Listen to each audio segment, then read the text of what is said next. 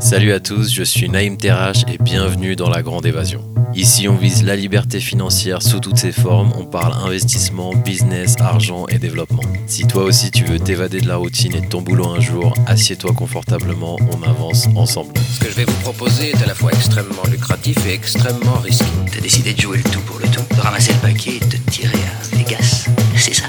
Hmm, non, c'était un petit peu plus compliqué que ça. Vous savez, dans notre métier, il vaut mieux passer pour un fou que pour un imbécile. Alors là, vous risquez pas la camisole. Bonjour à tous et bienvenue dans La Grande Évasion. Aujourd'hui, j'ai l'immense plaisir d'accueillir Thierry Oliva, le cerveau derrière le blog grillculture.com avec l'accent.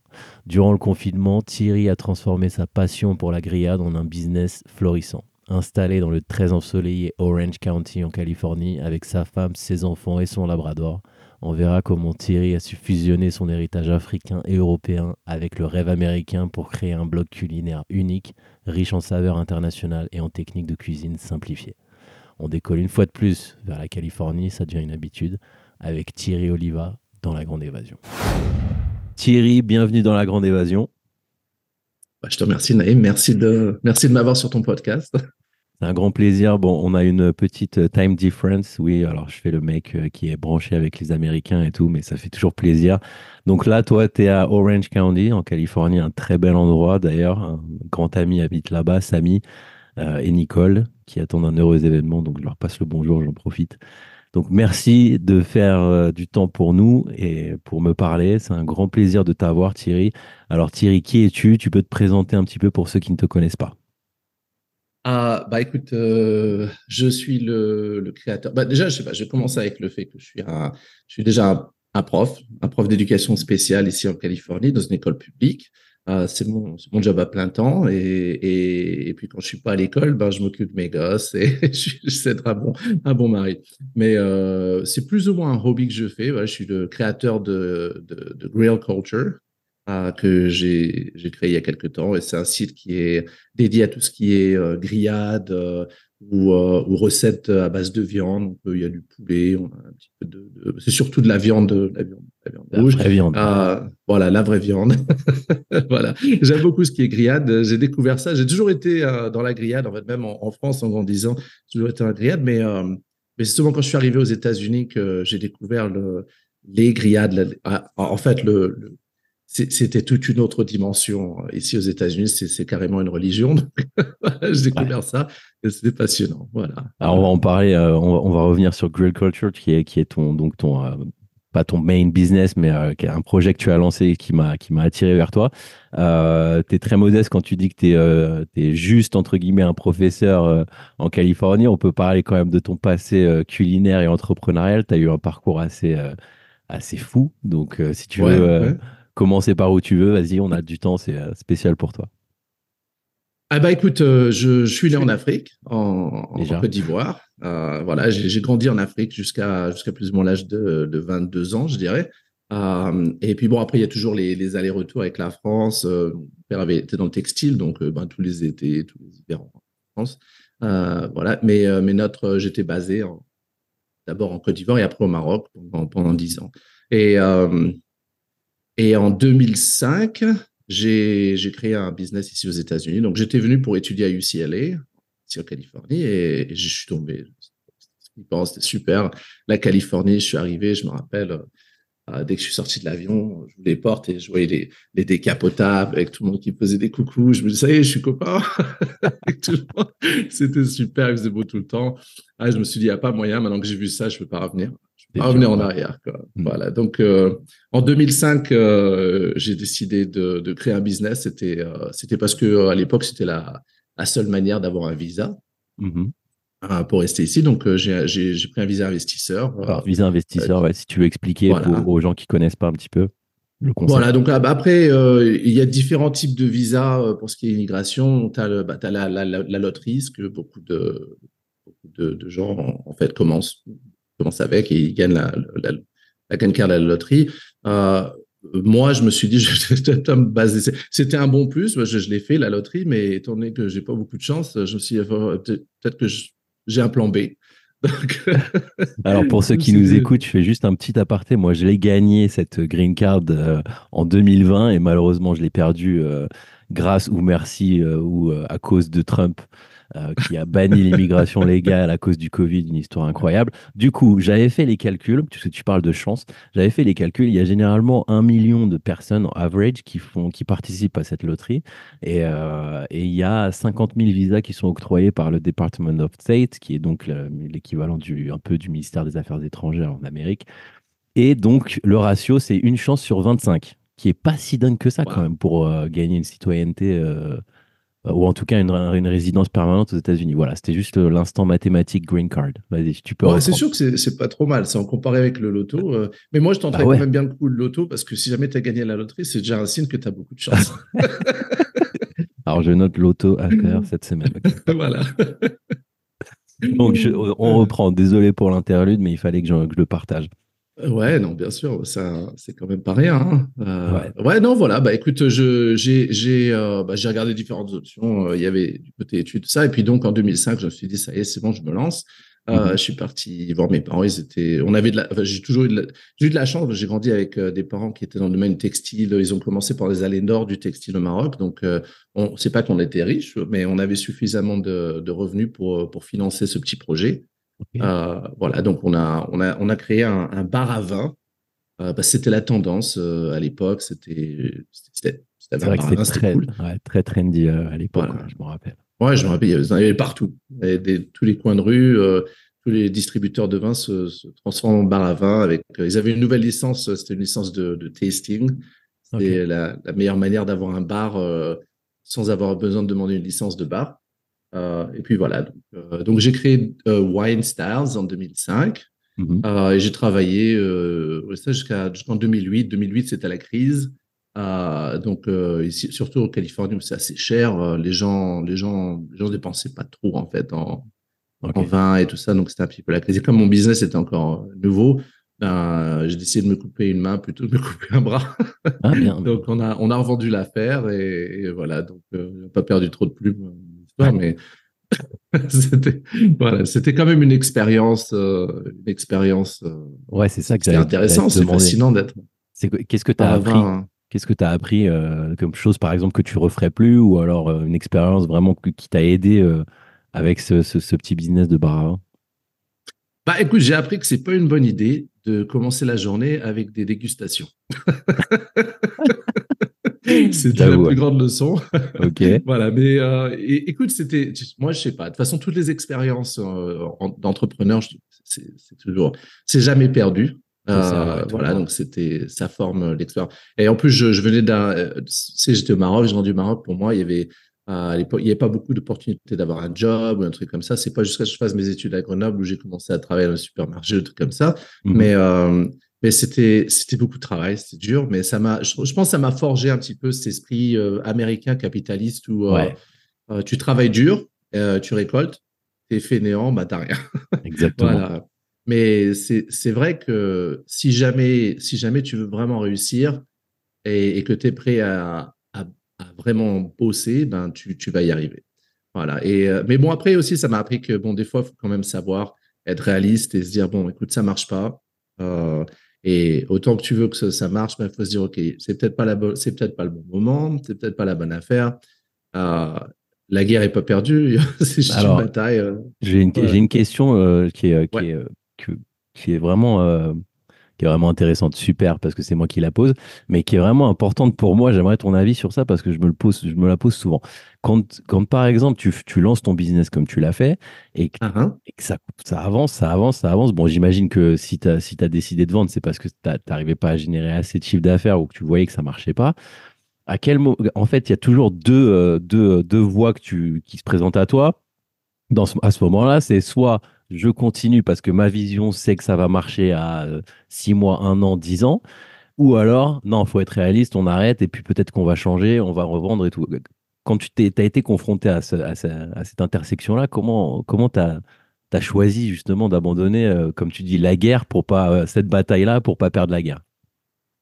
Bah, écoute, après, je, là, c'était surtout une question de coût, en fait. Euh, Je me suis donné plus ou moins, euh, je me, me rappelle plus combien je m'étais donné, un an et demi ou deux ans. Ah, ok. Où je Un me suis dit, bon, voilà, on va se. euh, la- La clé, c'était le, le plan stratégique. Avant, que, avant de commencer l'affaire, on s'est dit, OK.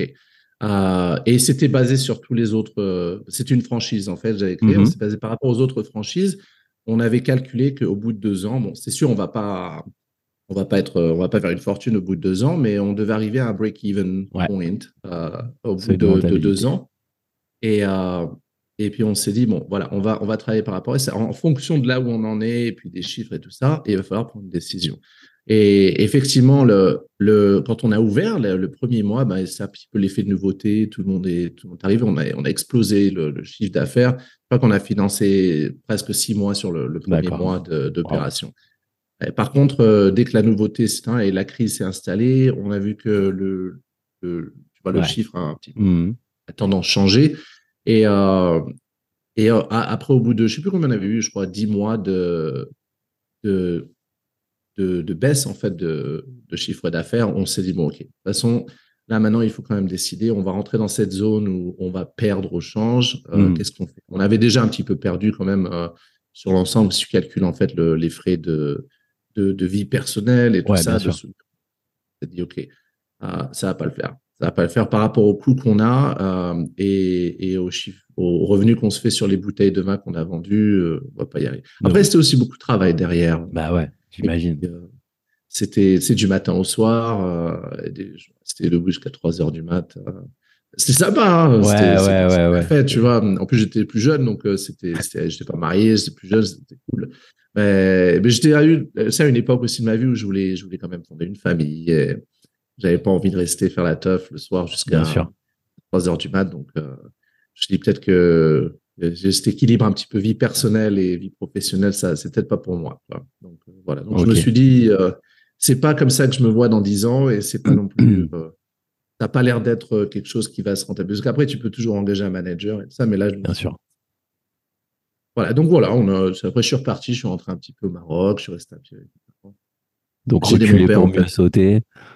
Ouais, voilà, c'était un petit peu. Changement d'ambiance, changement de continent. Exactement. Et puis, c'est sympa, Casablanca, c'est tout le monde, c'est petits apéros à la maison, Bien sûr. avec mes parents. J'ai je bossais avec mon père pendant pas mal de temps.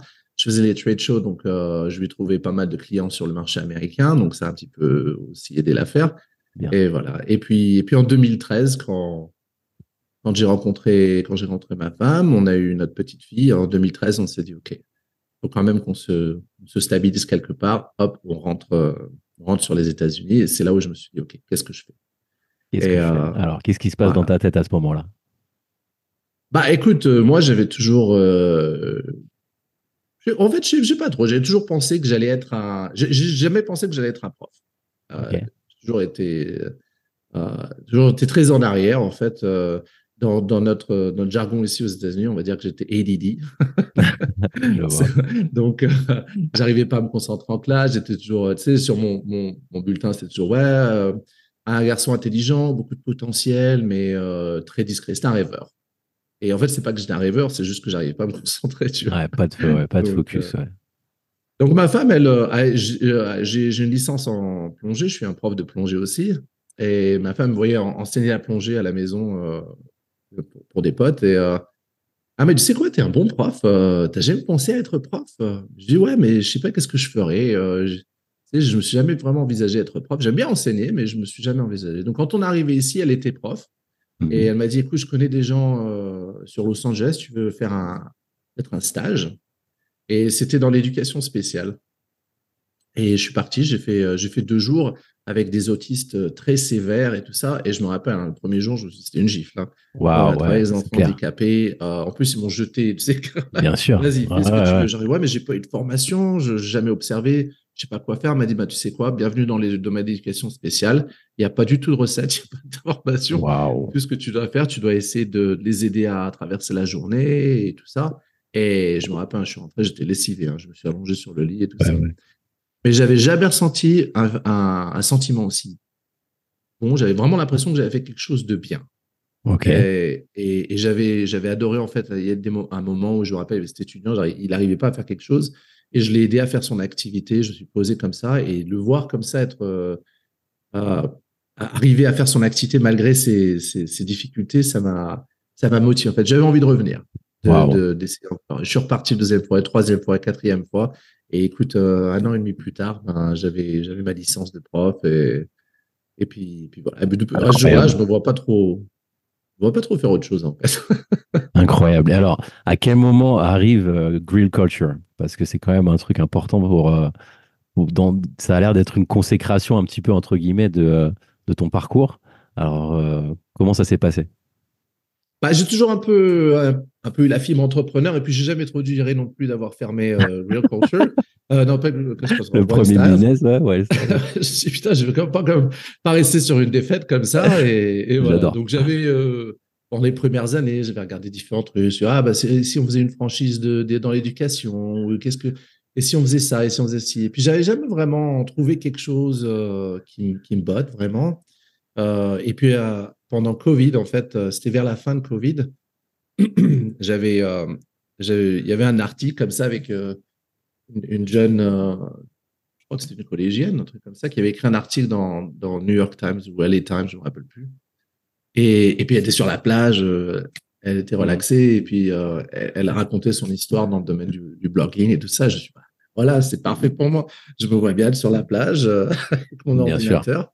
Et Le voilà. piège, le pas du piège comme ça que habituel. ça se passe. Work from home, que- work remotely, en train de boire des cocktails sur. euh, Bon, t'es pas loin de la plage, toi, ça va. Ouais, ouais, ça va. Non, c'est pas trop mal. C'est vrai que c'est pas trop mal. Bon, enfin, voilà. C'est un peu comme ça que, que je, je me suis, je me suis intéressé au, au, au domaine du blogging. Euh, et puis, j'avais toujours adoré la grillade, comme je dis, depuis que je suis, je suis un, je suis un enfant. Mon père faisait des grillades, ma mère cuisinait euh, ses plats internationaux. Mon père, c'était les grillades euh, des étés à la plage. Donc, c'est toujours une, un- toujours été important pour moi la grillade et, euh, et voilà et j'avais au fur des années depuis que je suis arrivé ici c'était devenu mon hobby parce que j'avais eu ma petite euh, déjà avec la, la petite il n'y avait pas beaucoup de temps pour faire quoi que ce soit donc j'essayais d'aller surfer un petit peu de temps en temps mais quand mon quand mon fils est arrivé en 2016 euh, c'est bon laisse tomber il n'y a plus ni de surf ni de quoi que ce soit Rien du tout. c'est à peine si je pouvais prendre une petite balade Full de time. temps en temps. Voilà. Donc, je m'étais dit, il faut quand même que, que je me ressente sur quelque chose. Et la grillade, c'était, c'était un petit peu mon petit plaisir. Voilà. Le week-end, euh, c'était mon moment par moi-même. Je cuisinais et voilà. Et puis, on, on se mettait autour de la table, on passait du temps ensemble. Et donc, en, quand il y a eu la pandémie qui a, qui a, qui nous a un petit peu tous chamboulés, euh, à la maison, bah, il n'y avait pas grand-chose à faire à part euh, des grillades. Donc, euh, donc je me suis, je me suis vraiment recentré, recentré. Pour pas perdre la tête à la maison, bah, je me suis acheté un sous-vide, euh, un nouveau barbecue, tous les équipements nécessaires et je développais un petit peu mon, mon, mon expérience en fait dans, Mhm. dans le domaine de la grillade et, et puis voilà. Et puis en 2020, euh, de- euh, c'est peut-être un peu plus tard, 2020, 2021, je- on a, on a recommencé à avoir du monde à la maison, on faisait des petites fêtes euh, et tout le monde nous disait oh la vache putain je savais pas que tu savais faire ça, Euh, Wow. vas-y lance-toi. Enfin, Your grillade is amazing. Avec l'enthousiasme voilà. classique des, euh, des Californiens. euh, Voilà. Pour voilà. qui tout doit Ouais, Ça m'a un marcher, petit peu euh. boosté mon ego. Ouais, ouais, ouais. forcément, je suis un pro, donc euh, ok, je t'envoie la recette. Tu et ressens puis ce des truc- petits textes. euh, Excuse-moi de t'interrompre. Tu ressens, tu ressens ce truc-là de, euh, de, de- d'enthousiasme et de, de, de fuite en avant, limite, des Américains, parce que moi, ça m'a beaucoup touché quand même. Et le fait de vivre là-bas en permanence, ça s'estompe, ça s'estompe à un moment ou pas?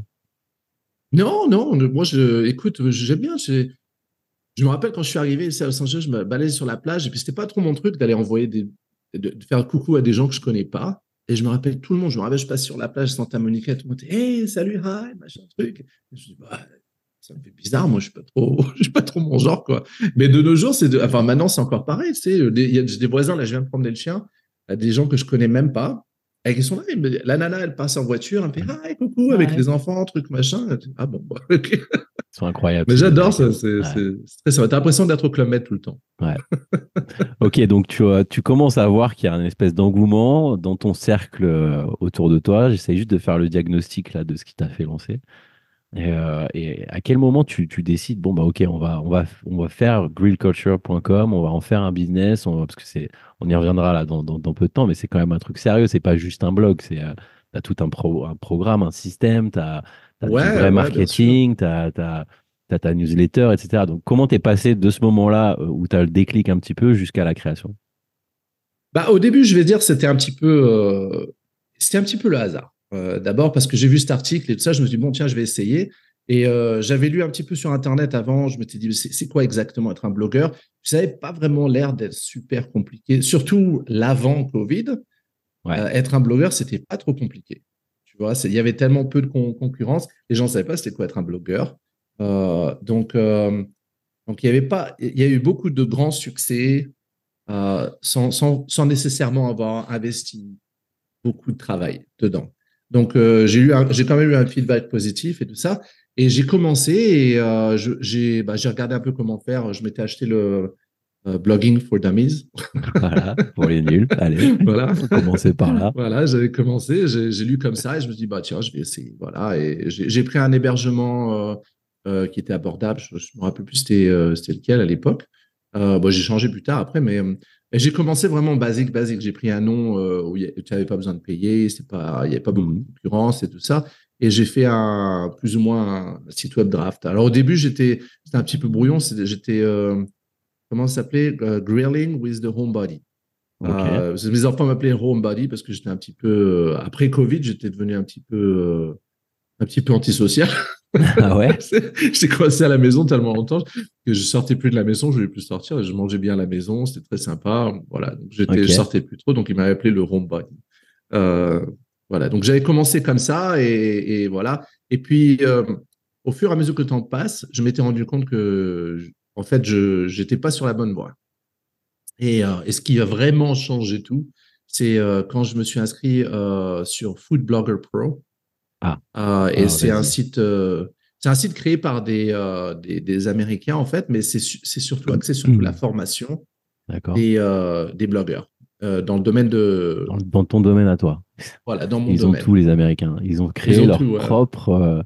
Leur, propre business pour la niche des blogueurs food. Exactement. Et j'ai trouvé, j'ai testé un affilié et j'ai trouvé sur mon site d'affilié, j'avais commencé, j'étais un affilié déjà automatiquement.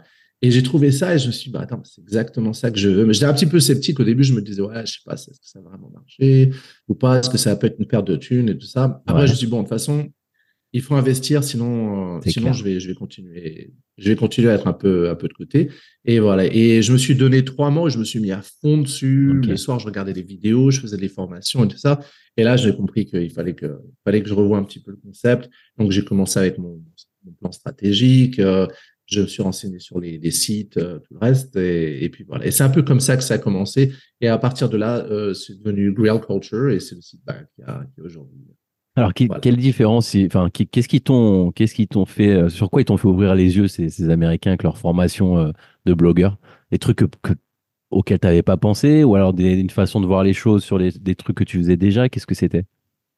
Bah, Le premier truc qui a changé, c'était un petit peu passer d'un esprit, euh, c'est un hobby, c'est plus une distraction, plus euh, voilà mon, petit passe-temps, à euh, c'est un business. Parce que quand même, déjà, il fallait, changer mon état d'esprit parce que c'était où tu le fais bien, ou tu le fais pas bien. Mais si tu le fais pas bien, tu, bah, de toute façon, tu vas rien gagner. Donc, tu n'as pas besoin d'attendre quoi que ce soit, ça va, ça va jamais prendre. Parce que finalement, ce qu'ils expliquaient, c'était que être un blogueur, c'est pas seulement de faire des recettes que tu aimes bien, ou, de publier, des articles que tu aimes bien sur un sujet que tu aimes bien, c'est qu'il y a une demande sur le marché et tu dois répondre à la demande. Et tu dois écrire sur des domaines très particuliers que les gens euh, recherchent et tout ça. Sinon, il n'y a absolument aucune chance. Tu dois avoir la concurrence, tu dois avoir. Il y a tellement de, de, d'éléments qui rentrent en jeu de paramètres que euh, c'est, c'est pas vraiment quelque chose que tu fais en passant, c'est quelque chose que c'est une science en fait. Être un blogueur. Et c'est là où je me suis rendu compte qu'il y avait un déficit parce que euh, il y avait beaucoup de, je crois, j'avais écrit 23, euh, 23 articles et je faisais un article par semaine. Euh, j'avais pas trop de SEO très structuré. Euh, des trucs, ils n'étaient pas optimisés non plus pour, pour Google et tout ça. Et, et, tous ces nouveaux concepts, ça faisait partie de cette formation de, de Food Blogger Pro. Et, et c'est là où je me suis dit, attends, ouais, effectivement, là, ce que je fais, c'est absolument aucune chance que ça marche. Et, donc voilà, donc on en parlait un petit peu avant. C'est là où je me suis mis sur RankIQ et j'ai commencé à utiliser ChatGPT. Euh, j'ai aussi appris sur ChatGPT comme quoi tu peux pas l'utiliser pour faire tes articles. Il faut que ce soit un assistant euh, plutôt que plutôt que, que l'inspiration derrière le, le blog. Euh, j'ai commencé à me faire mes YouTube vidéos sur, sur tout ça. Donc voilà. Mais, mais il fallait aussi gérer l'équilibre en fait entre famille et, et boulot parce que c'était pas facile non plus à expliquer à ma femme que je me réveille à 4 heures du matin pour faire mon blog. Je lui dis à peine bonjour. Et le soir, je reviens, je suis dessus encore et tout ça. C'est le premier article que j'ai posté, ça m'a pris 24 heures. Waouh. Elle m'a dit attention, il n'y a aucune chance que tu vas faire ça. Je, je, m'embarque pas là-dedans. Qu'est-ce qui t'a alors derrière derrière ton, ton, ton, sourire et ton côté euh, vachement accessible, on a l'air il y a l'air d'y avoir quelqu'un quand même de très déterminé pour avoir ce lifestyle là. C'est quoi qui te drive? J'ai l'impression que c'est un peu ta, ta famille, ta vie de famille, mais est-ce qu'il y a d'autres choses? Bah, non, en fait, j'ai toujours été plus ou moins entrepreneur et puis euh, j'ai toujours eu cet esprit où j'ai besoin, j'ai toujours eu le besoin de bâtir un business, en fait, de faire un business. Voilà, de construire quelque chose et, voilà, ça fait partie un petit peu de mes, mes, ambitions personnelles depuis que je suis un, depuis que je suis un enfant, en fait. Euh, premier, euh, les premières idées que j'ai eues au début, c'est quand, quand, on est jeune, comment on est. Hein, J'avais mes idées professionnelles où il fallait que je vende des trucs pendant que j'étais au lycée, des machins. Ah, c'est toujours été là. Mais euh, ouais, si jamais je, jamais je devais dire quelque chose, c'est plus, euh, c'est plus pour pouvoir me permettre d'offrir plus à mes enfants qu'autre chose. Voilà. Si jamais j'arrive à créer quelque chose euh, qui, qui, est durable, en fait, euh, ben, j'aimerais bien leur passer ce, ce business et partager ma passion avec eux. Voilà. Et alors, quel, quel, conseil tu donnerais à quelqu'un qui souhaite commencer un blog culinaire ou autre, un, blog euh, comme ça, à, partir de sa passion, via euh, un business concret, les trucs les plus importants? Bah, Moi, je dirais déjà la première chose, c'est... Euh, je, je, pense qu'il y a des niches, il y a des niches qui vendent bien et qui vendent vite. Mm-hmm. et il y en a d'autres qui sont beaucoup plus, beaucoup plus difficiles. Je dirais qu'il ne faut pas se lancer un petit peu la magie où je me suis lancé si jamais je devais le refaire, je dirais, euh, je commencerais simplement avec euh, réseaux sociaux. Et c'est un peu les réseaux sociaux, ça marche pas du savant pas en fait au niveau du SEO. C'est pas du tout là où on veut être à long, à long terme. Mais c'est un petit peu une bonne manière de tester la tendance du marché, la demande et aussi ses atouts personnels en temps de communication. Euh, si jamais tu arrives à vraiment avoir des gens qui te suivent, qui sont intéressés à ce que tu veux, qui te posent des questions, que tu as beaucoup de feedback sur Internet, déjà, si tu es sur une bonne piste, c'est qu'il y a de la demande. Euh, voilà, mais faire des bonnes recherches en fait, parce que c'est un petit peu, c'est un petit peu la graine que tu plantes. Après, si jamais, euh, si jamais tu prends, tu, tu prends, plantes pas la bonne graine ou de la bonne manière, euh, bah forcément tu vas, tu vas galérer hein, pour faire, pour faire grandir ton business. Donc, je dirais, c'est commencer par là, se donner, ça prend du temps. Hein, il faut vraiment avoir du temps. Cinq ans, cinq ans d'investissement pour créer le business, le le structurer. Et c'est aussi, aussi personnellement, si, jamais tu es nouveau au domaine du blog, tu as besoin d'apprendre. Et, voilà, donc euh, il y a peu de chances que tu vas vraiment avoir un retour. C'est pas du tout comme cette nana qui me disait qu'elle est sur la plage. voilà. En fait, c'est une retraitée qui s'est euh, qui s'est euh, mis en mannequin de jeune. Je pense aussi. Hein. ça, ça, lui a pris 40 ans pour être sur la plage. Voilà, c'est une vieille photo. et alors, on sent, dès qu'on dès qu'on arrive sur ton site, euh, Grill Culture, on sent que, comme tu le dis, c'est un business, c'est un blog, tu es un mec passionné, tout ça, tu, on sent que tu incarnes quand même ton truc. Euh, il y a du personal branding et tout. Mais dès que tu rentres dans les, dans les articles, dès que tu commences à t'aventurer, tu sens qu'il y a tout un système, de, un, vrai système euh, de, de, capture de, de lead, donc de capture d'adresse email, s'abonner à la newsletter, donc derrière monétisation pour toi euh, via des produits digitaux, etc. Comment, est-ce que tu t'es entouré ou alors euh, tu as fait ça tout seul? Non, non, non, j'ai tout fait tout seul. J'ai eu de la chance, j'ai rencontré euh, une personne, deux personnes, deux personnes qui m'ont vraiment beaucoup, beaucoup aidé à, pas vraiment pour tout ce qui est l'aspect technique et tout ça, mais pour plus ou moins me, mettre dans la bonne direction. J'ai engagé, ça s'appelle Nerd Press. Attends, c'est NerdPress, je sais pas, il faut que je vois, je te le dirai de façon un peu plus tard. Euh, et c'est une, une compagnie qui spécialise dans le euh, SEO, parce que ça, c'était l'aspect technique. Euh, peu importe de quelle manière j'essayais de gérer le SEO, il y avait toujours un déficit. Et il y a beaucoup de changements dans le domaine du SEO avec Google et leurs updates et leurs algorithmes et tout ça. je me suis rendu compte que c'est pas un truc que je pourrais gérer. Donc, je les ai engagés. Et euh, c'est une super compagnie en fait. Pour qu'ils te fassent tes... Excuse-moi, c'est pour bien comprendre, c'est mm-hmm. pour, pour qu'ils te fassent tes, tes, articles ou alors qu'ils te qui, qui Non, non, c'est seulement l'aspect c'est seulement l'aspect technique d'optimisation de, de, la structure de ton site web. Ah ouais, de ok, d'accord, des liens, etc. De, ok. Voilà, il l'optimise pour, euh, pour euh, l'usage sur, euh, sur, sur téléphone, sur mobile, l'usage sur desktop, tablette. Il s'assure que tout, toutes, tes, toutes tes pages, elles sont, elles sont optimisées. Il y a tout l'aspect vraiment technique, technique, pas du tout le contenu.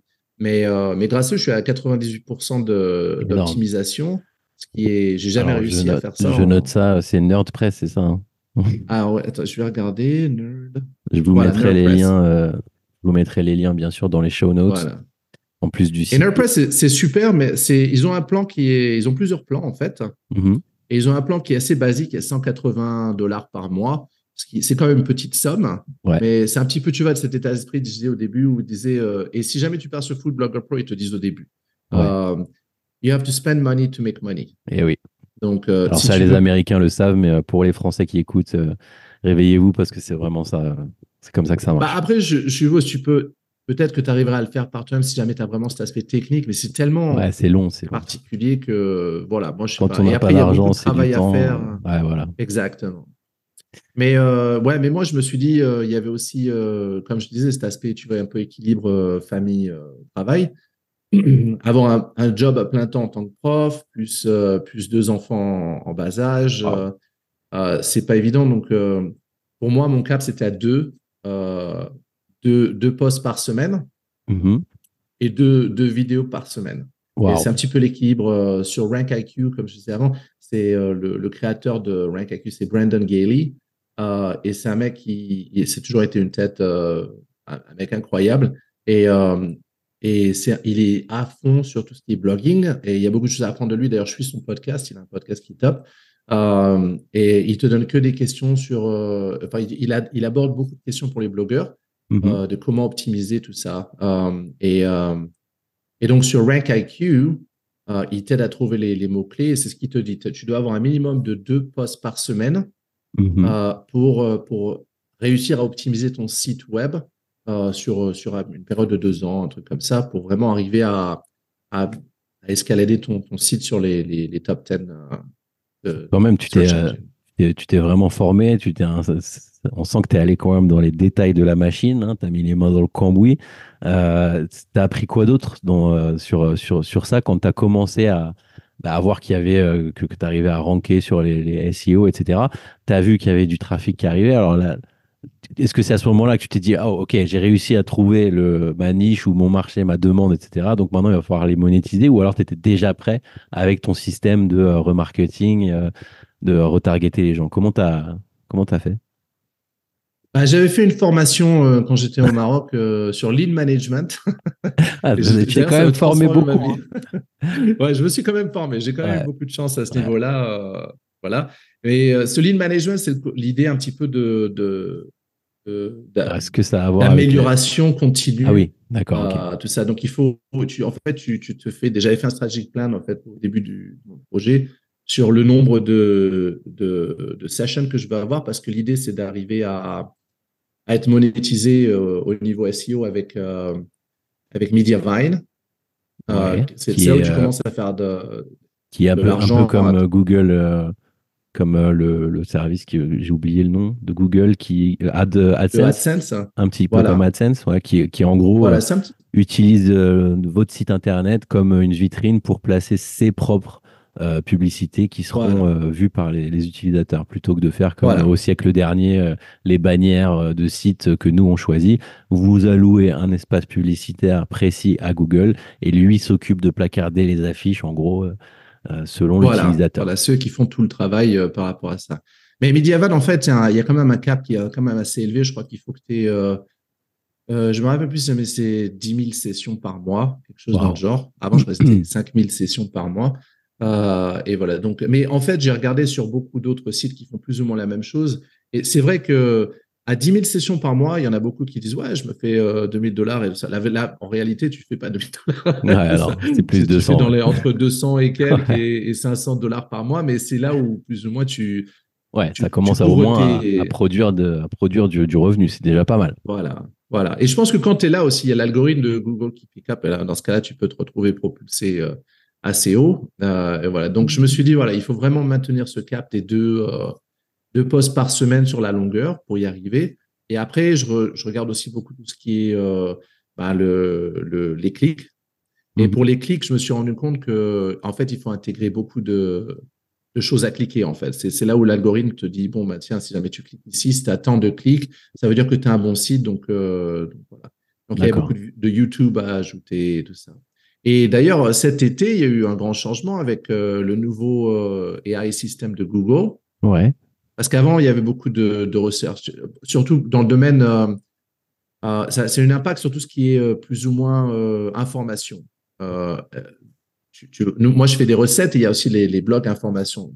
Euh, donc, par exemple, c'est ouais, euh, comment est-ce que je vais faire, euh, je sais pas moi, un filet mignon euh, au Roquefort. Et puis après, il y a aussi euh, quel est le meilleur, euh, quel est le meilleur barbecue que je peux acheter. Euh, donc, euh, pour tout ce qui est euh, recettes, tu as les, tout ce qui est les, les, les étoiles, enfin tous les, les, les, reviews, Les ratings, ouais. tu, c'est surtout sur ça qu'il faut se concentrer.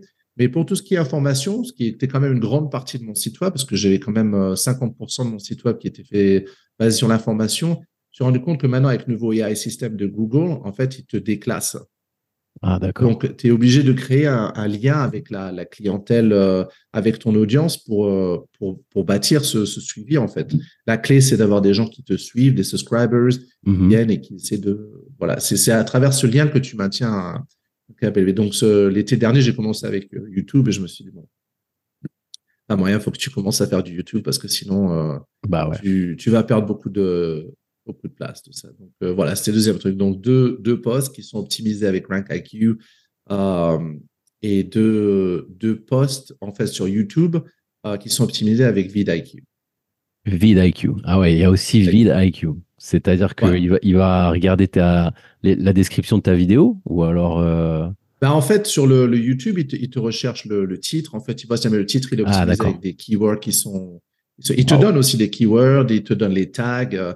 Euh, Il y a beaucoup de, de, de choses en fait qui fait pour que tu, d'un point de vue SEO, que tu restes. à Ah, ça a l'air cool, hein, mais euh, vous croyez qu'il a lancé ça dans sa chambre tranquille et tout, mais en fait, tu t'es formé pendant des mois, tu as fait un plan stratégique. euh, Ah ouais, le site, euh, quand on n'y connaît rien, on se dit, tout a l'air facile. C'est un peu comme une boutique qui est, euh, qui est construite, tu sais, avec l'architecture euh, comme ça, là, dans les rayons, mais ça a l'air facile. Mais non, non, tout est pensé, tout est.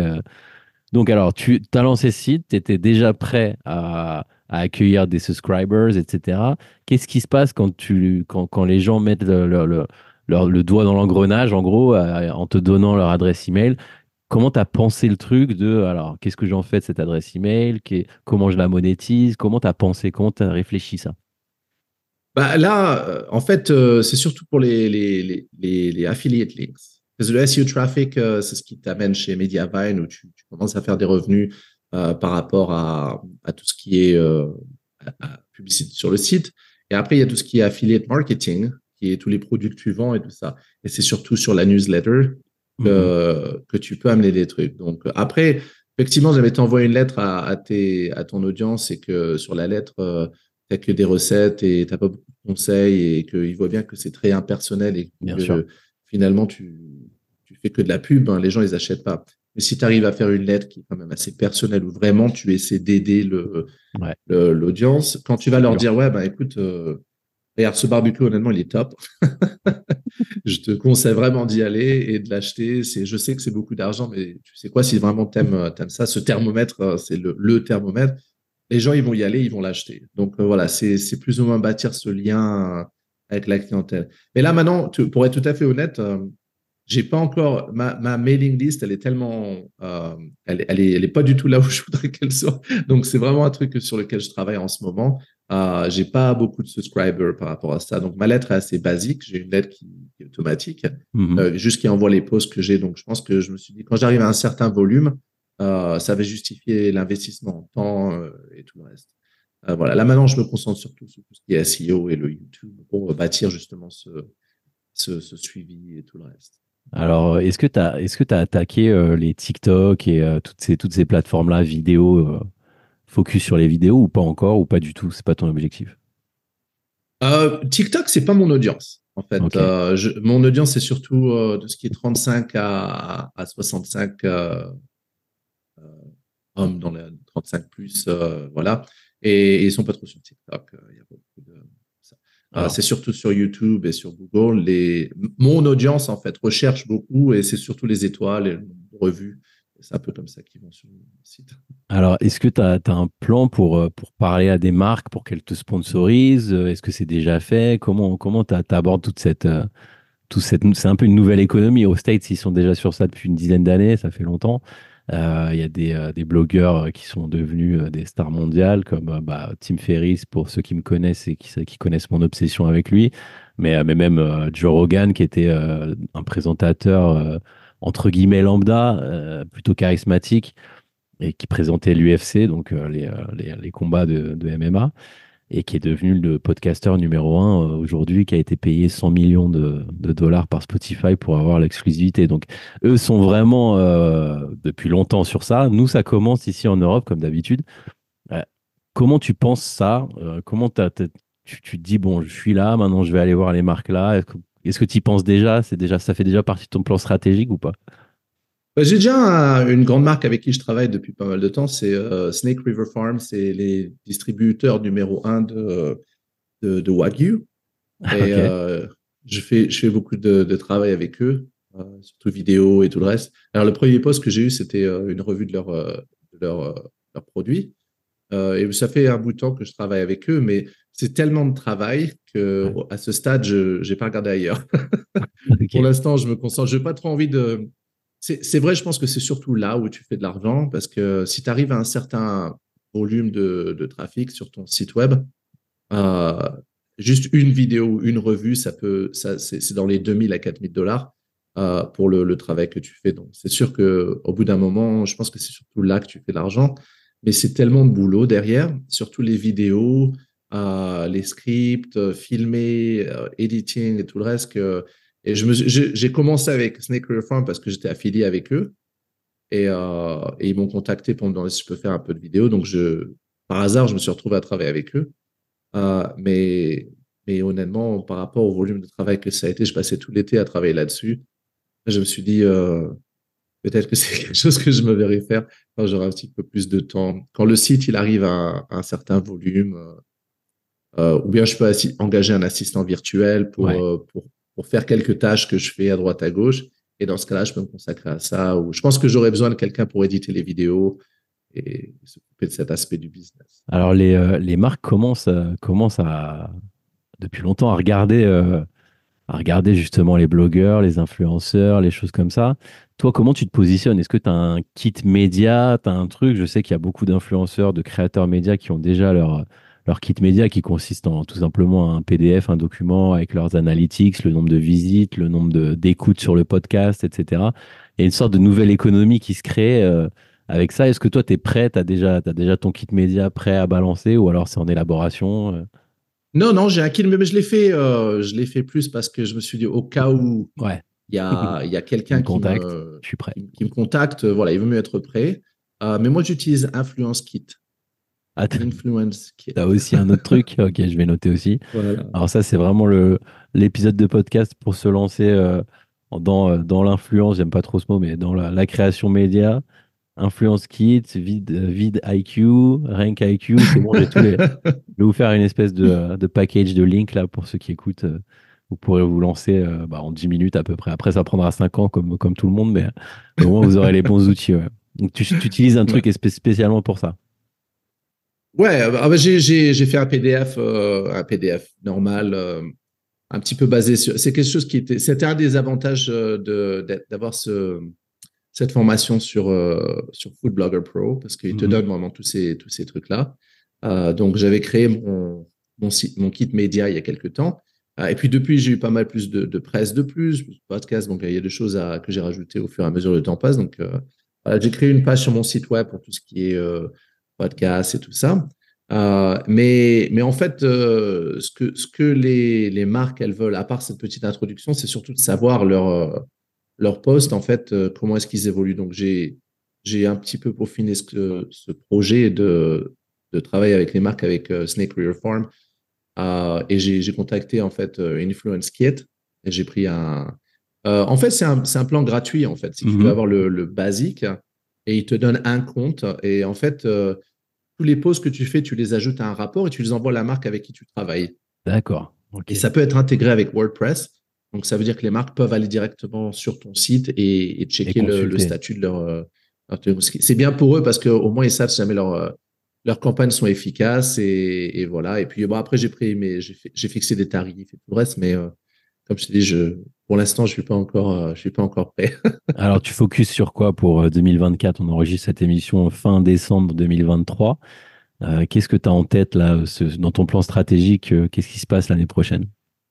Bah, Cette année, ça va être une année de, pour, augmenter mon, mon, domain authority. Ouais site web. Euh, voilà, le domaine. et aussi le. Bon. Voilà, voilà.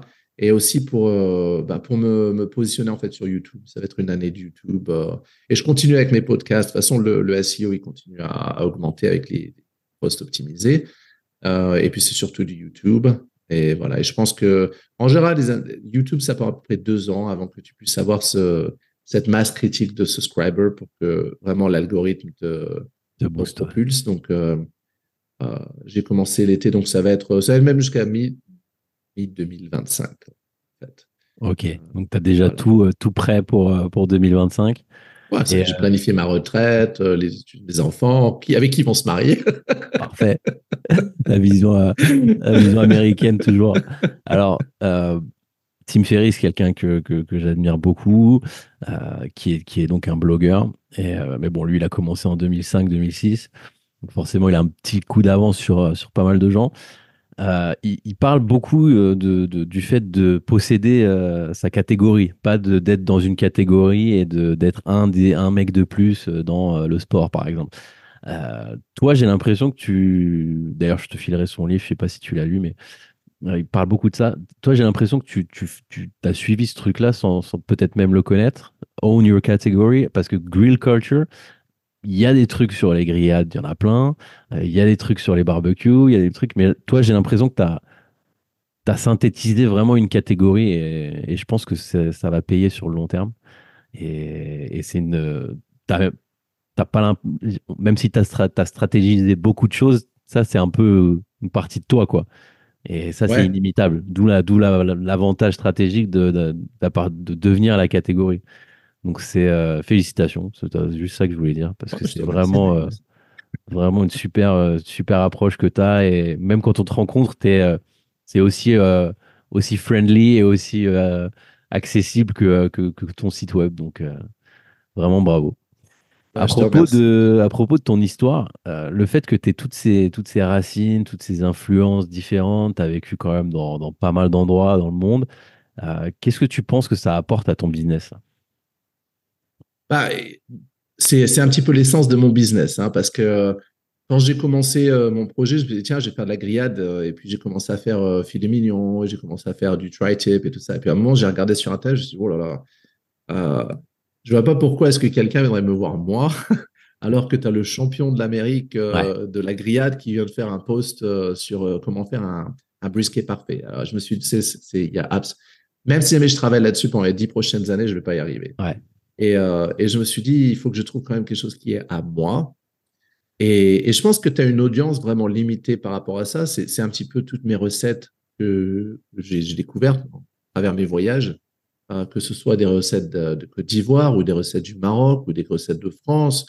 Et il y a aussi beaucoup d'adaptations. Il y a des recettes, par exemple, euh, là, je viens de faire un post sur euh, comment faire du pain dans le smoker. Il n'y a pas beaucoup de gens qui vont faire du pain dans le smoker, mais c'est quelque chose qui est super facile à faire. Donc, c'était vraiment un fan de, du gris comme je le suis. Euh, tu en auras peut-être un moment un petit peu marre de faire toujours les mêmes recettes de filet mignon, les mêmes recettes de, de, de, ci ou de ce steak ou de ça. Et puis, euh, et puis c'est à cette audience particulière que je, je m'adresse.